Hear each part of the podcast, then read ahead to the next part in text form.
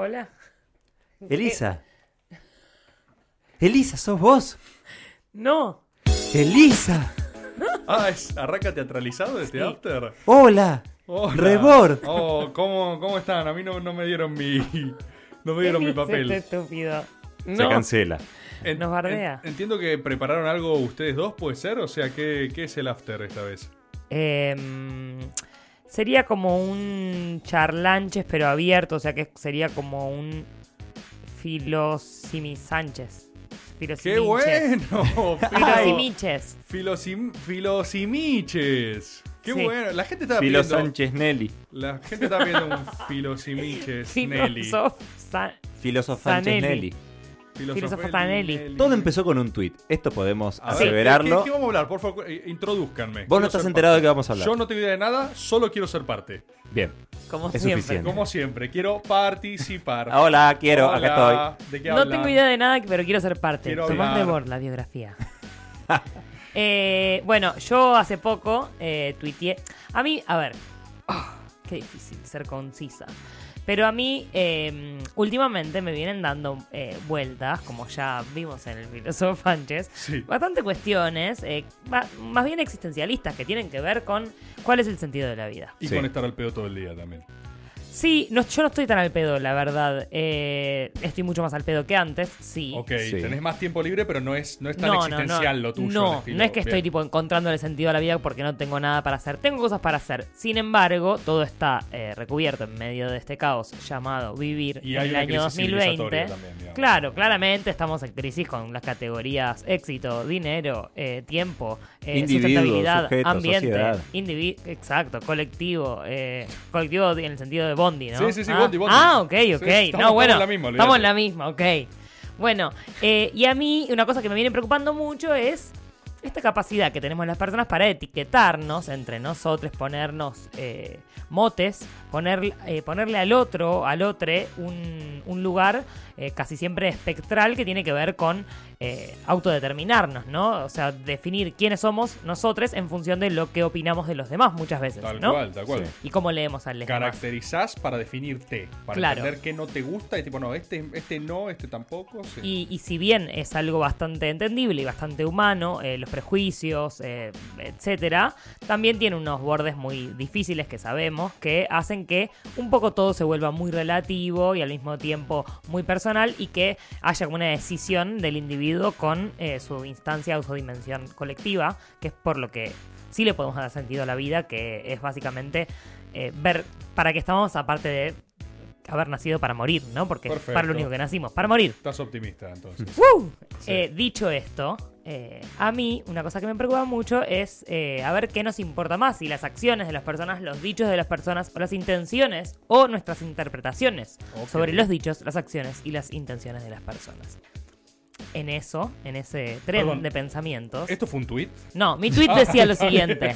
El Mi tweet tuit- fue mucho más conciso. mi tweet decía lo siguiente, mi tweet decía que a mí me llamaba la atención que sigamos reforzando la idea de ser buena o mala persona, que usemos esa categoría, Ajá. como si existir no fuera eh, una sucesión de eh, dificultades y de cosas mucho más complejas que algo bueno o malo y que me parecía algo casi religioso, casi religioso, Sí. apelar a la idea de ser bueno o ser malo. Bien, bien, bien. Creo que, creo que te sigo, sobre todo porque nadie se autopercibe mala persona. Bueno, ¿no? Eh, Eso decía el tweet también. Decía, nadie se autopercibe eh, buena, mala persona. Todas las personas pensamos que alguien es mala persona. Entonces, si siempre desde afuera, es una etiqueta desde afuera, nunca alguien dice yo me autopercibo así.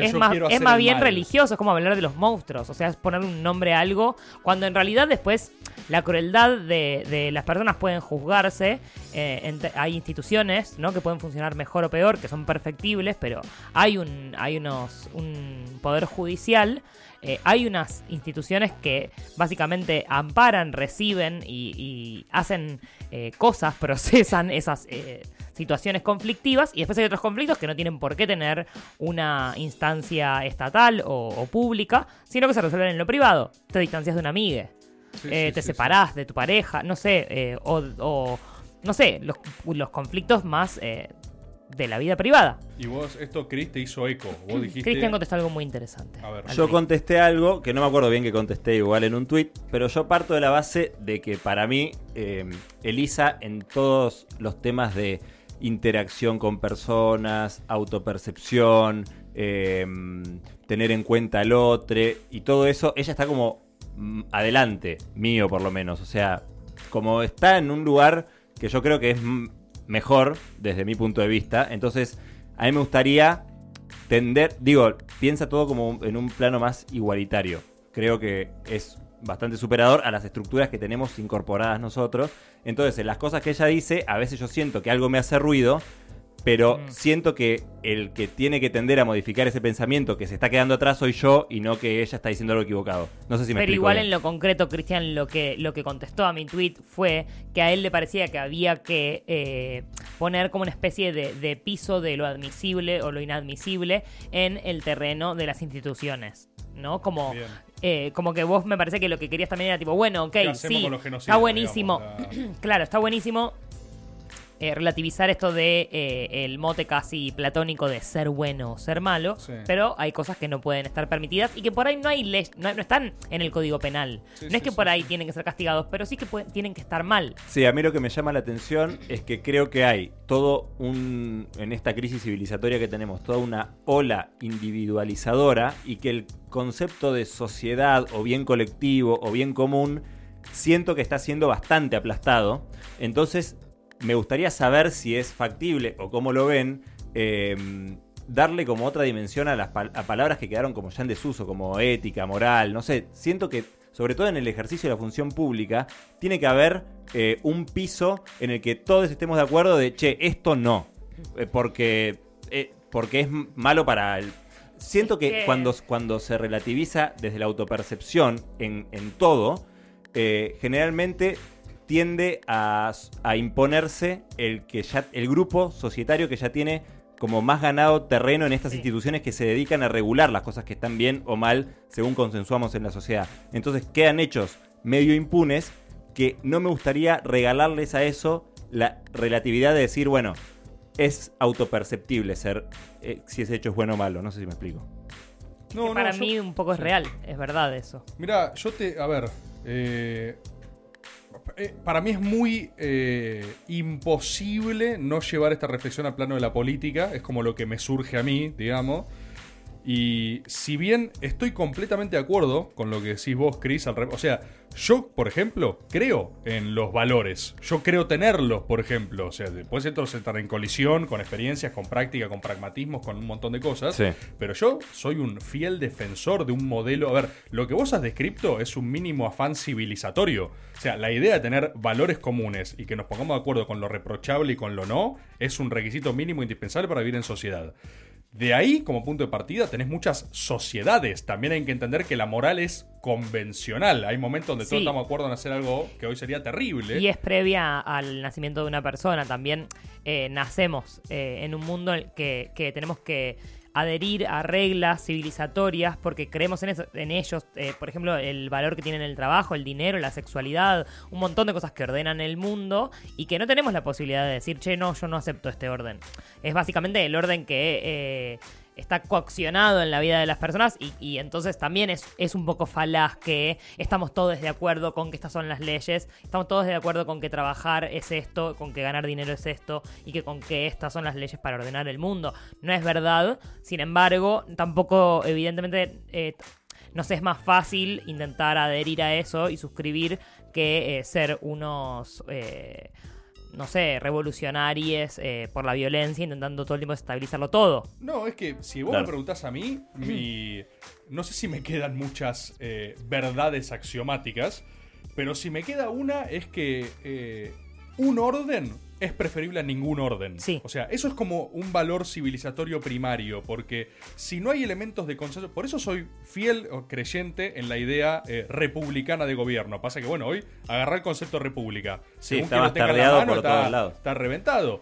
Pero la idea republicana de gobierno, justamente de tener instituciones fuertes, confiables, transparentes, es que haya eh, institución y vida social más allá de los individuos. Es re interesante la búsqueda. Eh, y yo, insisto, órdenes imperfectos, como lo son todos, prefiero cualquiera, a un desorden, digamos.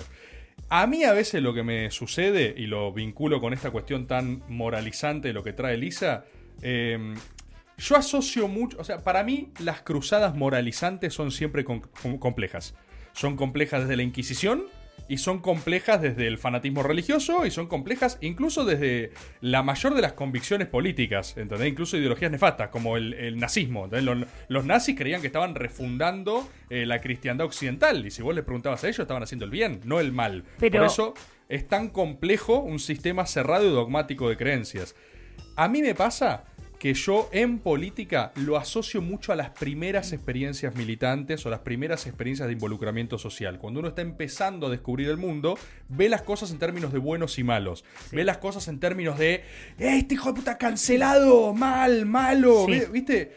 Eh, hay ideologías que son más permeables a eso. Fuera de joda y fuera de la chicana, las ideologías más de izquierda, el trotskismo, Sí. pero muchas de derecha, de estreno también, tienen esto, ¿viste? De gente mala y gente buena. Y yo creo que esas ideas son complejas. Son complejas. O sea, eh, como que mi punto de partida relativizador tiene más que ver con eso. Prefiero la búsqueda de consenso con el desigual.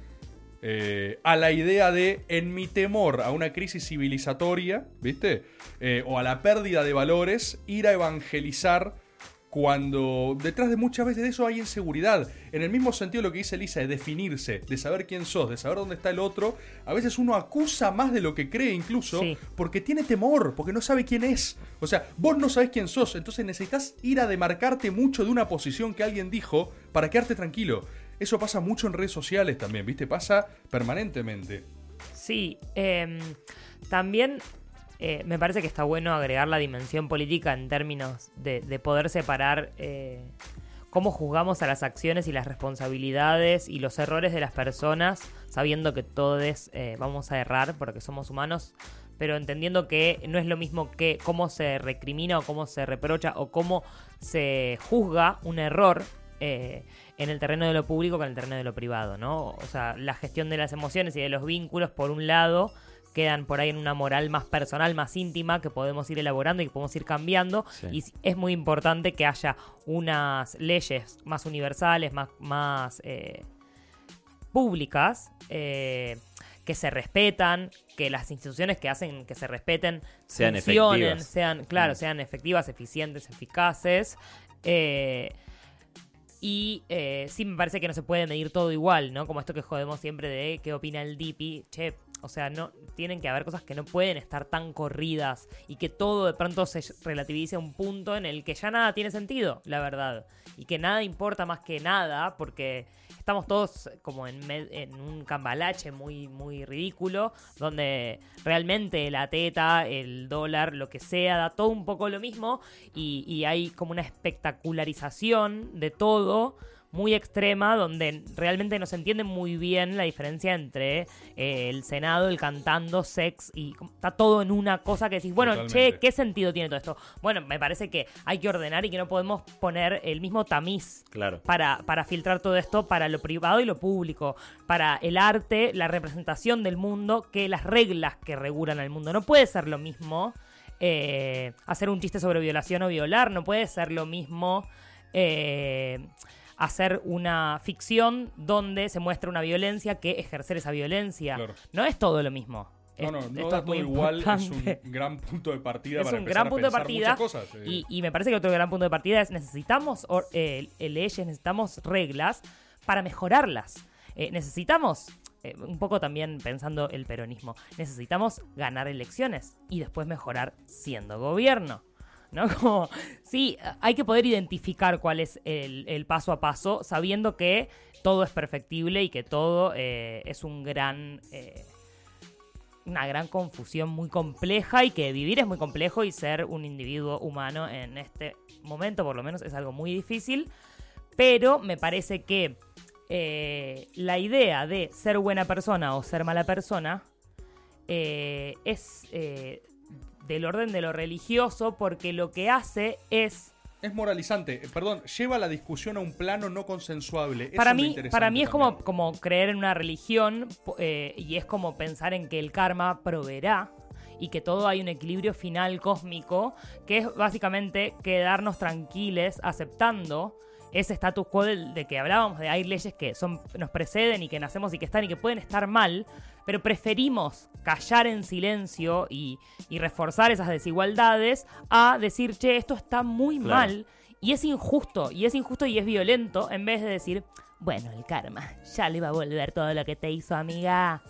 No, no, Sí. hay gente que puede lastimar y puede ser impune siempre. Hay gente que eh, es ventajera. Hay gente que eh, la cagan mil veces con Guita porque está en una de. No, como me parece que no podemos eh, definir todos los vínculos y todos los poderes que hay entre las personas en sos bueno o sos malo, sos el bien o sos el No, mal. y aparte todos tenemos eh, una parte más envilecida y otra parte más Pero además ni siquiera, ni siquiera como algo objetivo. Ustedes, yo no sé, yo me considero, entre comillas, buena persona. Sí, sí. Estoy segura que hay gente que piensa que es mala persona, que yo soy mala persona. Y que tienen razón. Bueno, Eh, eso- porque, tienen, porque tienen por qué pensar eso. Eso es Estoy algo- segurísima de que es así. Eso es algo muy interesante. Yo muchas veces me encuentro en esta reflexión al respecto de vínculos o de. O sea, a mí me pasa, de verdad, viste, que yo no me considero una persona al menos eh, enroscada en el sentido vengativo. Viste que tienes un problema con alguien y te quedas como diciendo, no, se la tengo jurada. Pero también me he dado cuenta mucho de la relatividad de las posiciones. Con, con casi cualquier persona que vos hables y te narre su vida, tiene su propia perspectiva y su propia narración que explica las injusticias del Totalmente. resto. Cuando escuchas a la otra persona, son escasas las veces que alguien te dice, yo con esta persona estuve mal, por ejemplo. A mí Sí. me ha pasado, yo tengo vínculos que reviso y digo, che, a esta persona la cagué, con esta estuve mal, con esta le pido disculpas, o sea... Pero en general, la gente que piensa tan terminantemente del resto, este es un, este es un desastre, este es un papelón, este no sé qué, hay relatos idénticos. Él, a mí me sorprende mucho la incapacidad de ver eso, la incapacidad de ver el límite de ciertas eh, revisiones de tu propia vida, de ciertas acciones, o el anverso, el reverso, viste, de, de tu propia posición, digamos. Eh, no estoy sumando nada, estoy sumando una relativización sobre la relativización. Pero hay algo de que un poco de la vida adulta también es deselegirse en paz, ¿viste? A mí me pasa muchas veces Sí, eso está bueno. que ya no tengo tanto algo de estoy enojado con, sino que a veces Te alejas una, o en una relación alejarte. con alguien, y me ha pasado incluso recientemente, veo determinados comportamientos o conducta que digo, no me interesa vincularme con esto, La, ¿viste? la cuarentena fue un gran filtro de, de vínculos que venían arrastrándose en el tiempo y de pronto fue muy evidente cómo ya no tenían sentido o no eran algo que eh, nos hacía bien. Lo digo en primerísima persona, vos lo acabas de, de contar también y es algo que vengo hablando y a mucha gente le viene pasando que en la cuarentena es como que saltó la evidencia de, che, este vínculo a mí no me hace bien. Bueno, a mí me sorprende mucho lo juicioso, porque yo siento, quizás me equivoco, pero cuando yo no me quiero relacionar con alguien, lo hago en términos de respeto. Yo tiendo a cerrar igual, Sí. ¿viste? Me parece que eso sí corresponde. Una cosa es tipo, tenés un vínculo con alguien y vos, por tu propia decisión unilateral, nunca explicaste nada, te vas, no sé qué. Sí. Yo tiendo a creer que está bueno hacer una cierta exposición para que la otra persona pueda participar de eso, pero no hay como mucha vuelta así.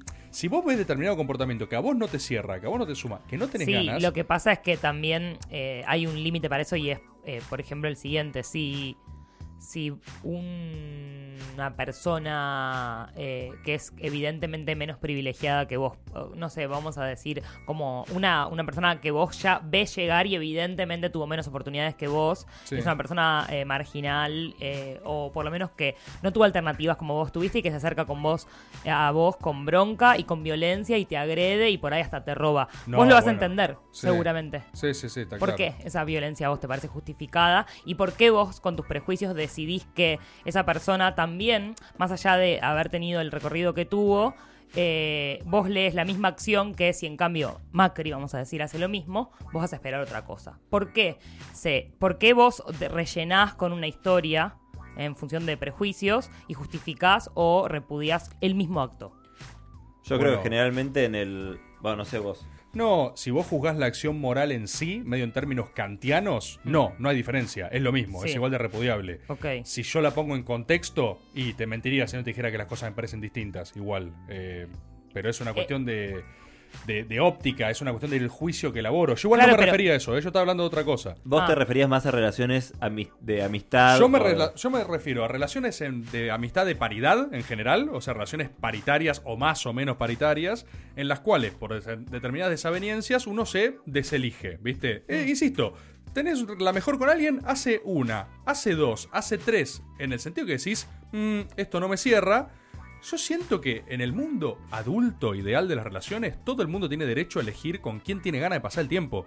Y me encuentro que muchas veces, algo que para mí es tipo lo más normal del mundo, lo pienso mucho en términos contractuales, capaz en una formación profesional, pero agarrar y decir, che, no, me- notificación fehaciente, no me cierra más esto, quiero desvincularme.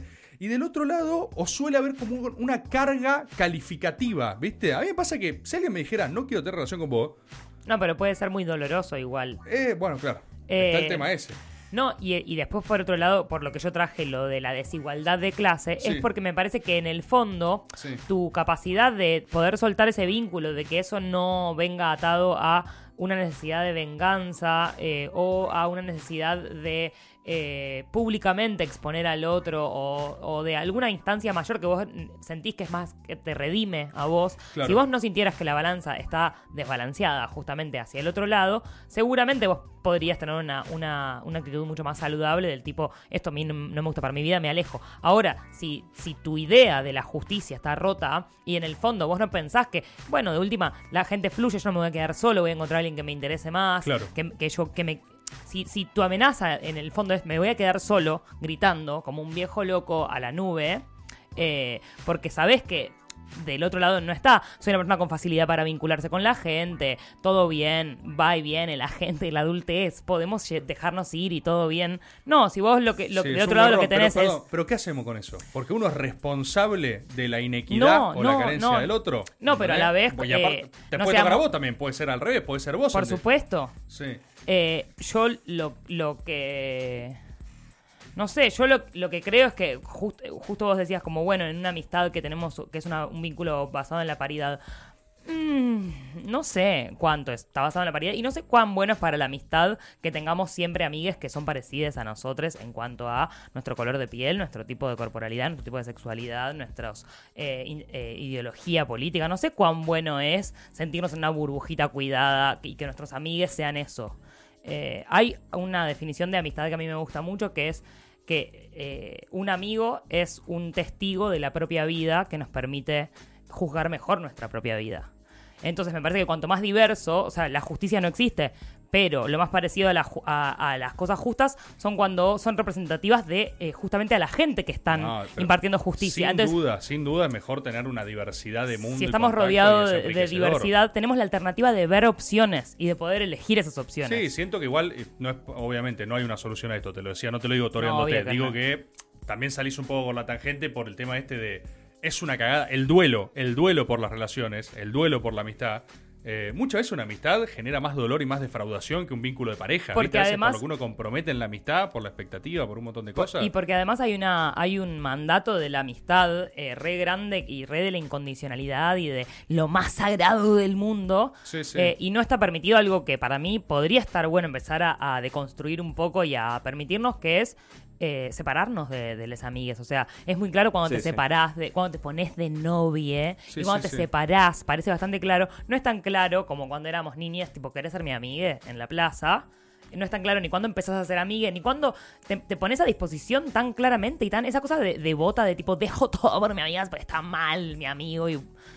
¿Tenés, hay algo en que está Mm, menos, no re- sé. está menos regulada la amistad. Está muy y en poco eso- regulada. En esa irregularidad hay más abuso de lo que uno pensaría. Claro. En Capaz pasan cosas que en otro vínculo que tiene un contrato más Eh, establecido Y, no. y a Es esto, verdad, y a ¿eh? esto yo quiero volver cuando, cuando hablamos de justicia, cuando hablamos de desigualdades y cuando hablamos también de violencia, eh, que es que eh, justific- o sea, estamos en contra de ciertas violencias y otras las, las vemos, las juzgamos, otras las dejamos pasar, otras en un momento pasan un límite. O sea, estas alarmas que vos decías, en realidad es que hay ciertas violencias que admitimos y de pronto uno, acá ponemos arbitrariamente y además con un vínculo lo ponemos en un lugar, con otro vínculo lo ponemos en otro lugar, ese límite de que no se puede pasar de Sí, sí. violencia, pero después podemos justificar otras violencias porque son cometidas por X, por, por, por básicamente por discriminar positivamente a gente, también podemos justificar violencias, por tenerles compasión, pena o algo así, por ser familiares, por ser gente querida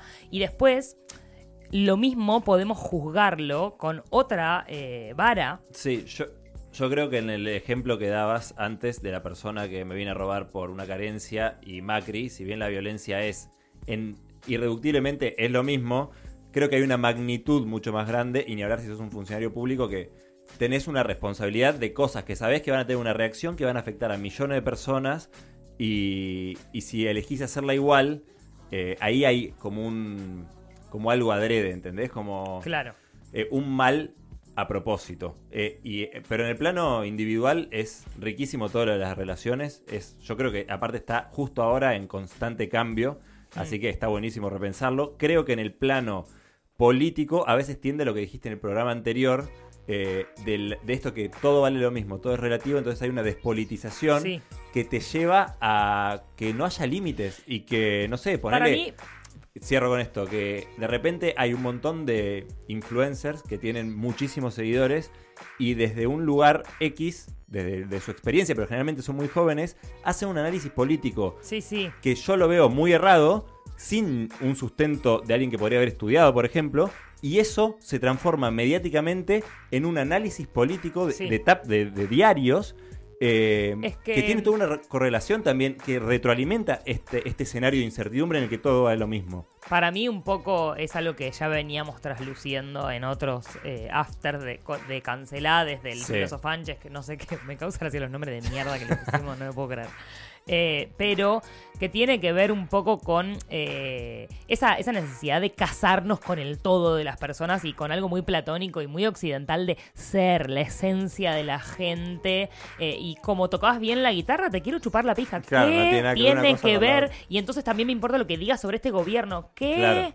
¿Qué? Sí, sí, sí. ¿Cómo Claro. puede ser que no te quedes solamente en que te gusta cómo toca la guitarra esta persona? ¿Por qué viene de la mano? Si después en la vida real, la gente con la que te llevas bien, con la que te sentís estimulada y con la que te hace sentir que la vida tiene sentido, no tiene que ver con un algo, como un algo No, tan no, chiquitito, cual, sino con cual. algo eh, mucho más inexplicable por ahí, la, y la defraudación, la defraudación, ¿viste? Hay algo ahí en los vínculos, bueno, los vínculos parasociales del youtuber este que me recomendaste. A Philosophy Tube. Lo recomiendo muchísimo porque es? real.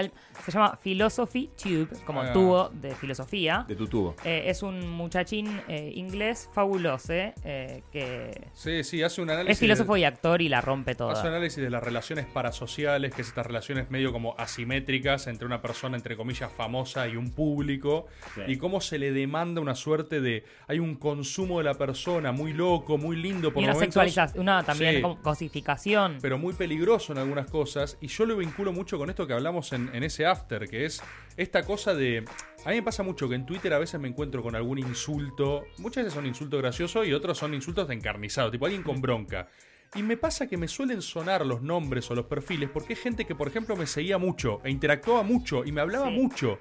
Y hay algo ahí de la persona que te bancaba re fan Sí. y de repente se cruzó una opinión tuya que no le gustó y hay algo de esto de Decepción. cancelado, Sí. de Desmoronamiento que no total. tendría ningún sentido en ningún otro tipo de relación, porque a un amigo No. le permitís el disenso. Con un amigo puedes Sí. diferir en 100 temas, te puedes Sí, pelear, puedes sí, ir y volver. Te podés pelear en que el sanguchito de miga no puede tener a Naná y también te podés pelear en que es Macri, en que votó a Macri. Totalmente. Y también te podés pelear en cosas como que parecen más grosas o Más más chiquititas. Y también hay una cosa que para mí es muy importante, está muy sobreestimado compartir gustos con la gente con la que nos vinculamos, como tipo, nos gustan las mismas cosas. Sí. una cosa es divertirse de formas parecidas para compartir el tiempo. Me parece que después pensar lo mismo sobre las cosas, consumir las mismas cosas, no está tan bueno rodearnos de gente que nos mantiene en nuestra misma burbuja. No, tal cual. Pero me parece que para dividir un poco lo de lo público y lo privado y que no... eh, es, por eso me parece que esta idea de lo de buena persona y mala persona es algo tan totalizador. Eh, que me parece muy peligroso porque justamente va muy de la mano con idolatrar gente, con cancelar gente, con casarse con gente en el sentido eh, más amplio. eh, y con suscribir a nosotros mismos también, ¿viste? Como esta cosa de tipo, no, como yo dije esto hace cinco años, tengo que sostenerlo. ¿Qué? No. ¿Qué? Claro. No tiene ningún sentido. Eh, y me parece que, eh, volviendo al terreno que por ahí más, es más importante, que es el público, eh, tenemos que mejorar las instituciones que regulan esa, ética, esa moral, esa, esa idea de justicia. Pero, pero si una persona es juzgada por un genocidio, por ejemplo, por un crimen de lesa humanidad, eso de lo que habla ese juicio es que esa persona cometió eso, no necesariamente nada más. Por ahí, tenemos que convivir con la idea de que un genocida, un femicida, sea un gran amigo, un gran padre, no sé, ni idea. Digo, por ahí lo que estoy diciendo es muy... eh, Voy a algo más puntual. Quizás le encanta la misma serie que a vos, ¿eh? Entonces, por el eh, mismo motivo, porque capaz y- cancelaste y a digo, alguien, es. el, eh, el Che Guevara nos parece espectacular en un montón de cosas que hizo y digo, es un chabón que venía de eh, la más alta alcurnia argentina, Patricia eh, Argentina. Sí, re gorila. Eh, y pudo, y re gorila, pero que sin embargo, cuando una vez que vio una injusticia en, la, en cuanto a la desigualdad de las clases sociales, de- destinó su vida a eso, al punto de abandonar a sus hijos, de abandonar a, a la madre de sus hijos, y también es un tipo que hizo campos de concentración en Cuba para corregir a las personas de la comunidad LGTB y Cuba. O sea, ese cambio no lo pudo hacer. Y, Claro. y lo justificamos porque decimos, bueno, en ese momento, también ahí. Sí, obvio, yo no te voy a decir, no, hoy tengo que juzgar a este chabón por esto, pero pudo hacer ese, ese- esa, esa ruptura con otra cosa que lo involucraba Claro. a él totalmente también. ¿Por qué con esto no pudo? ¿Por qué no pedirle más? Y al mismo tiempo, ¿para qué? ¿Por qué no rescatar lo que a mí me sirve esta persona? ¿Y por qué no también admitir que por ahí el chabón era abusador sexual? Digo, no, no porque lo sepa, ¿eh? pero como las personas somos complejas y tenemos cosas buenas y cosas malas y me parece que intentar definirnos por el ser es una cárcel y voy a volver a Kush para terminar. para Y Voy a terminar. volver a Kush para terminar. Y recordemos la principal eh, teoría de Kush, que es que el ser eh, andino, o que la cultura andina, es, no es la del ser, que es algo que nos eleva del territorio y nos frustra y nos totaliza eh, la vida, sino es la del estar siendo. Yo soy, pero estoy, sobre todo estoy siendo, todo el tiempo estoy siendo y construyo todos los días, todo el tiempo, en todas las acciones que hago, lo que soy, o sea, lo que estoy siendo. No se podría haber terminado mejor este After.